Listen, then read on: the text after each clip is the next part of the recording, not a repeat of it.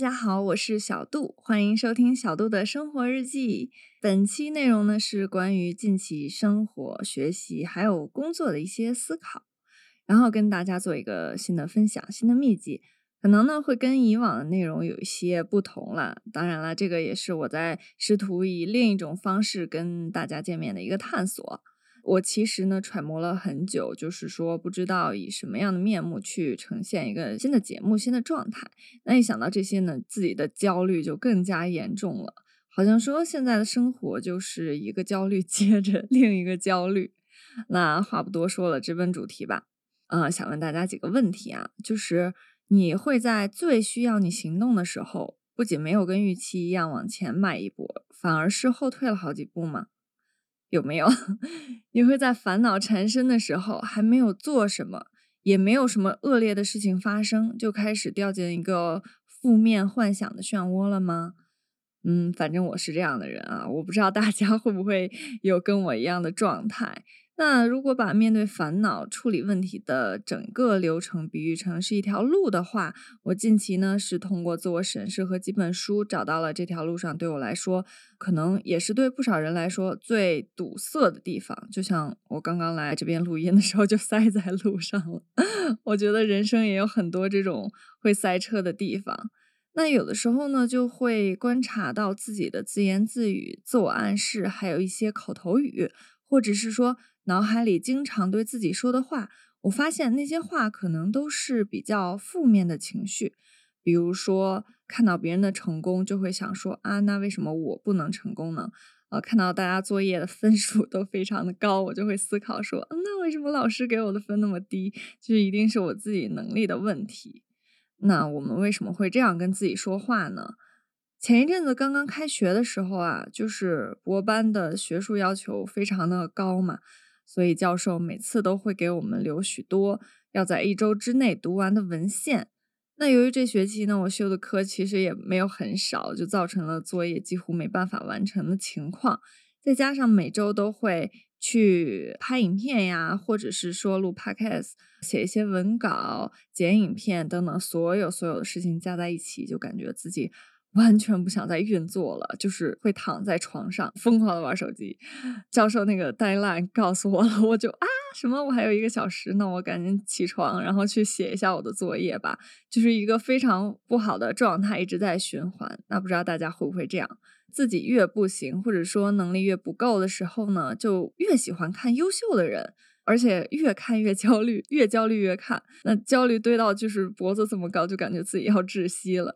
那我每天呢，就一个状态，可能也不是算对自己苛刻吧，就是什么事情都在问自己，为什么别人可以，就我不可以呢？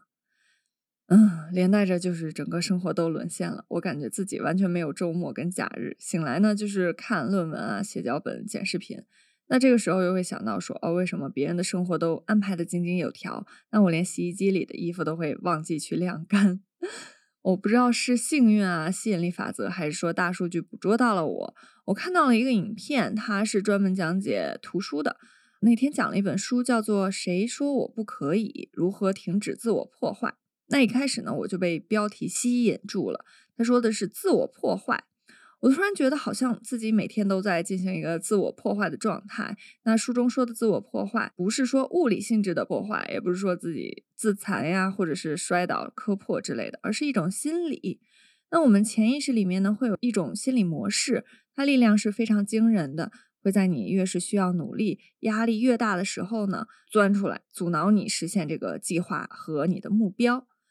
那常见的自我破坏模式呢，会包括一些拖延症啊、自我贬低，或者是说低估自己的能力、要求苛刻等等。那大家也不要慌啊。那本书的作者说，这是一个非常普遍的现象，或者说每个人身上都会发现。那我们的内心呢，其实总是在维持着一个持久战，就是说，好像大家表面上的意识在争取实现高目标，其实呢。内心就是一直在阻挠自己实现高目标的这么一个状态。那为什么会这样呢？这就要说到大脑了。对，来小杜来科普一下，大脑是个好东西。那我们要重新认识它一下。那首先呢，大脑不是为了支持我们实现梦想、达到目标才存在的。大脑的存在目的是为了保持个体的生存，也就是保持我们是活着的状态。那当我们完成了定好的目标，往前迈了一大步，大脑就会获得一种奖励感，就释放出一种幸福的荷尔蒙。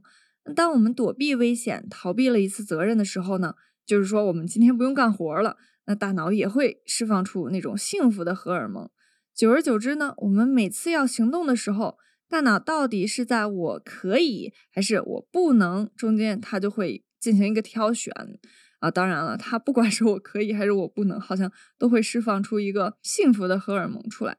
但是啊大家也知道，对比起来，如果你真的做了一件事做成功了，或者说你放弃一件事来说，还是放弃比较简单。那这个时候，大脑可能就会倾向于选择放弃，因为放弃的话也会觉得非常的幸福。就拿我刚开学的事情来举例啊，也许大脑它都已经分不清了，与其我这么痛苦的去解决一个又一个的文献呀、论文的问题，还有自我逃避，这两个对比起来，大脑它帮我选择了逃避，就是让我躺在床上划手机。这个诱惑真的是非常大，也让我得到了片刻的休息以及。之后非常紧迫的在时间里去赶作业的一个 状态。那刚才那本书呢，其实提出了五种能力模式，它会告诉我们，让我们去克服自我破坏的这个现象，就是去克服自己贬低自己啊的这种现象。对我来说，感触最深的一个，帮助最大的一个呢，就是书里提出了语言的魔力。呃，什么意思呢？就是自己对自己说的话，其实有着。呃，非常容易忽视，但是又非常具有强大影响力的一个作用吧。就是语言对我们自己是非常呃有力量的一个存在。那语言呢，会影响到我们的大脑结构。我们越是努力培养积极的语言风格，那面对生活的基本情绪和态度就会变得很积极。比如说话语的力量啊，口头禅都会。就是都会通过宇宙来增强，然后呢再还给你。书里这样写，我们对自己不知不觉的破坏模式呢，很多就是呃来源于自己对自己灌输的话。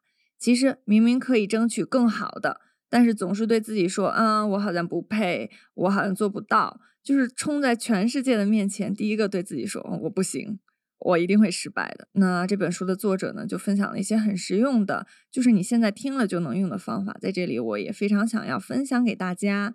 那分享第一个就是妙用“还”这个字，就是我还想吃，我还想睡的这个“还”。那千万不要小瞧这个字的非凡力量。当你说出“我不会做”的时候呢，或者说我不擅长做这个的时候，都是在对自己能力做出一个绝对的判断，也就是说自己非常的不行。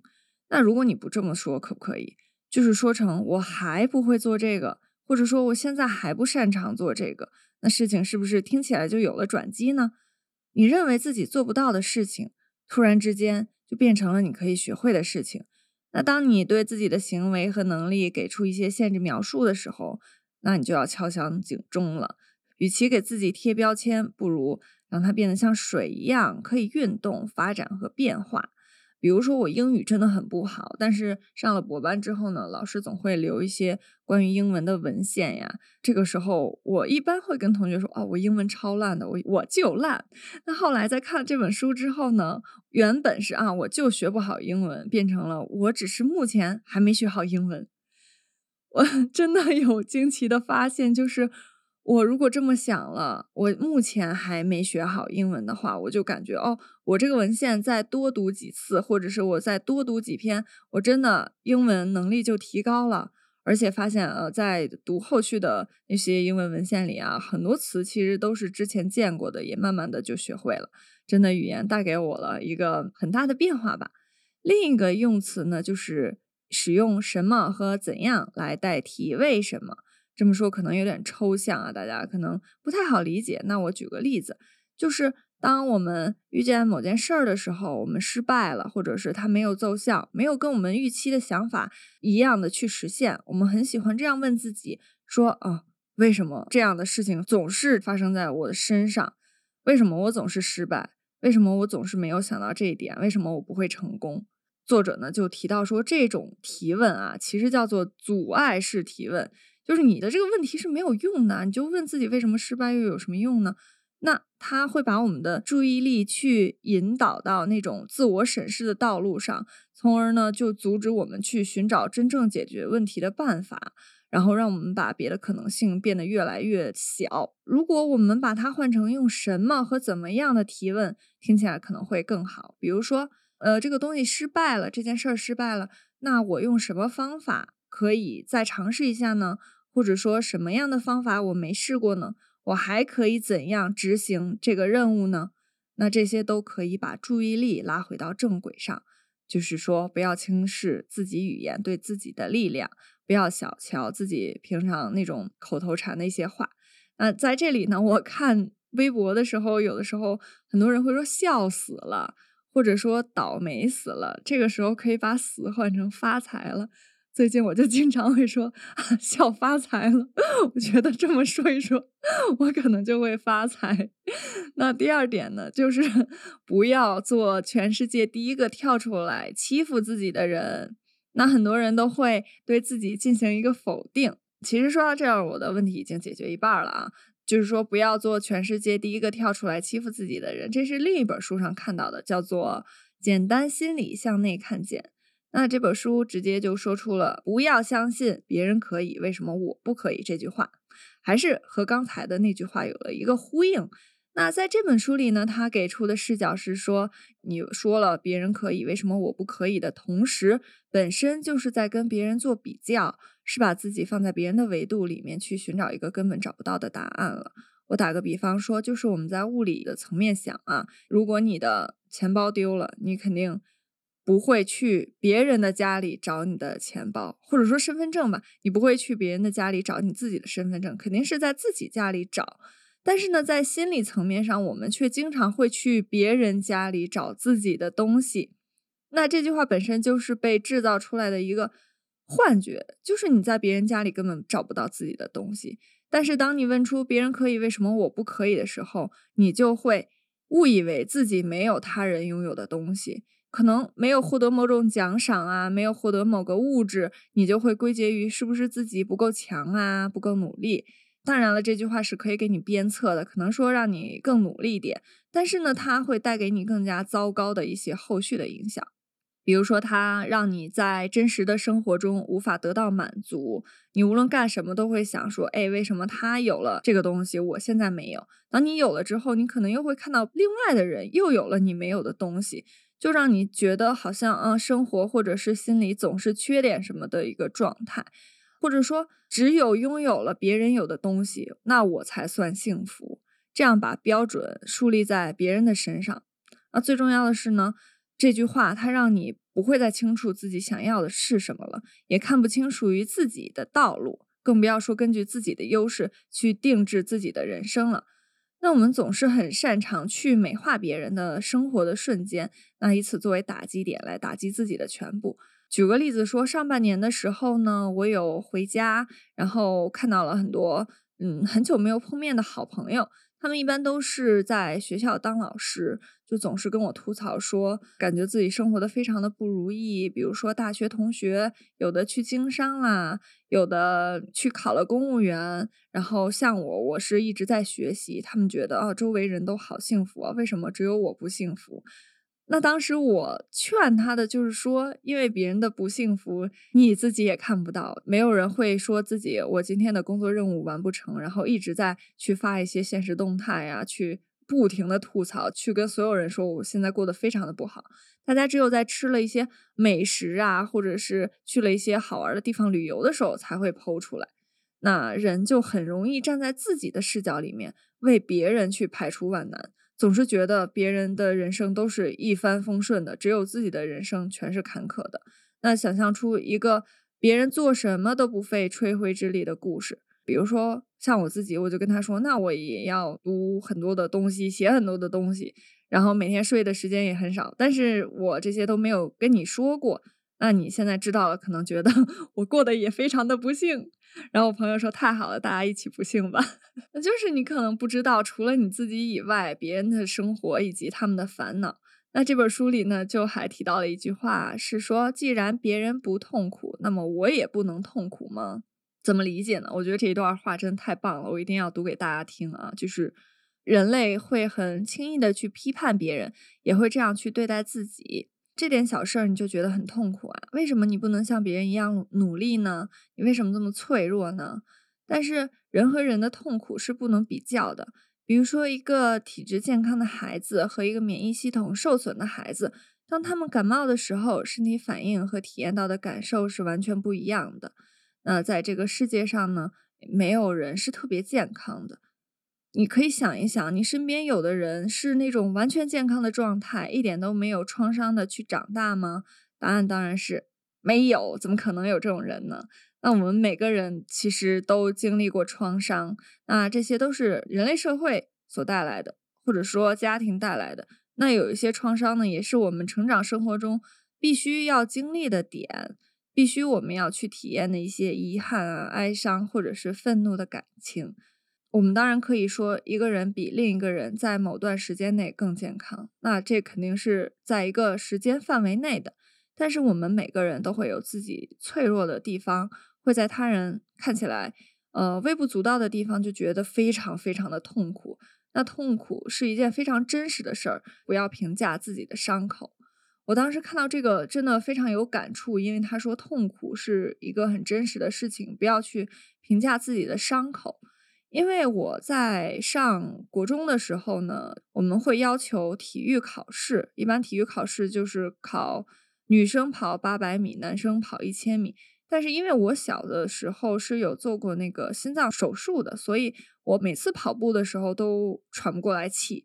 那这个时候，我一般我国中的好朋友就会拉着我一起跑，他们 跑的就感觉非常的轻松，即便是拉着我都很轻松。但只有我在后面就是喘的不行，我就跟他们说：“别拉我了，你们跑吧。”那每次这个时候，我都会觉得说：“哎，为什么大家做这个事很轻松，但是只有我自己觉得特别痛苦呢？”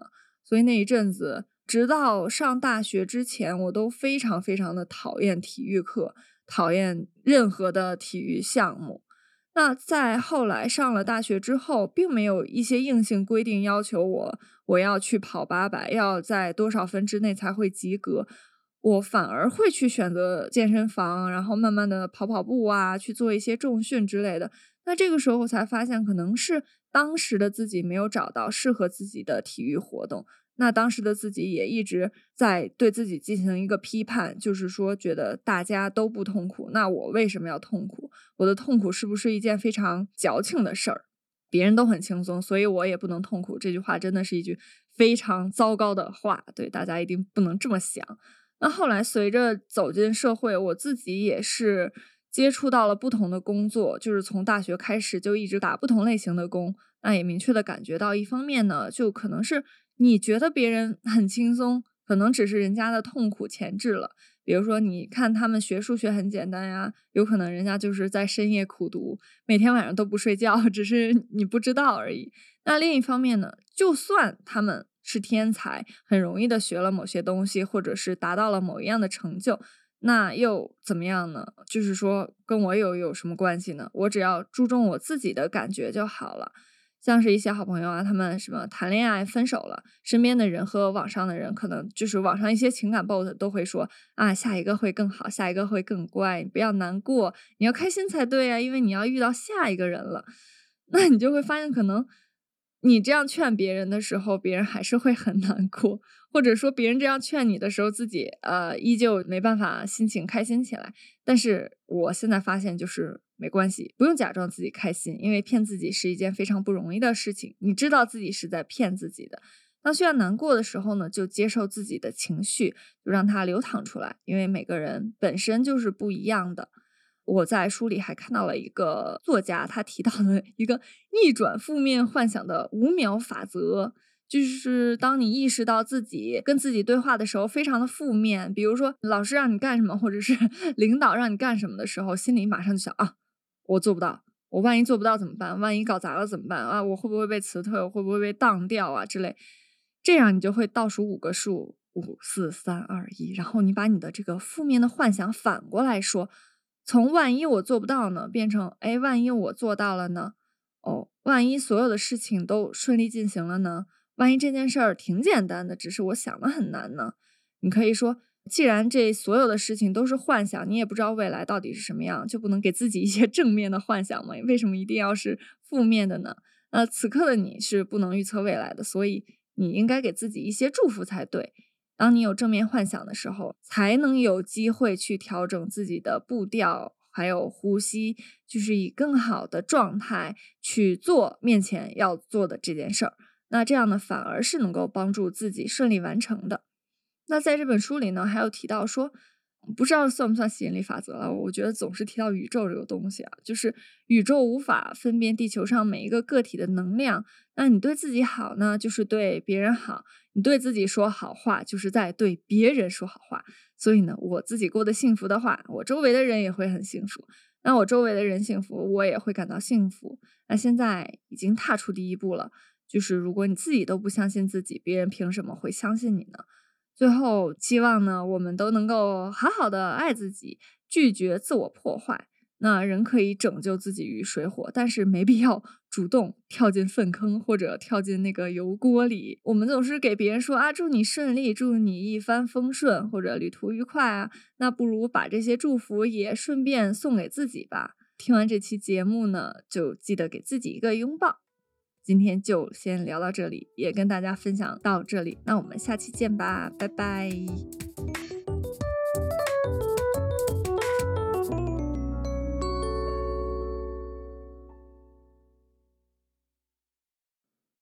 本节目由阿 B Cakery 赞助播出。阿 B Cakery 是由新加坡甜点师刘明凯来台发展创立的品牌，主打新加坡特色口味。招牌的斑斓戚风蛋糕，香气浓郁不甜腻，适合爱吃甜点又注重健康的朋友。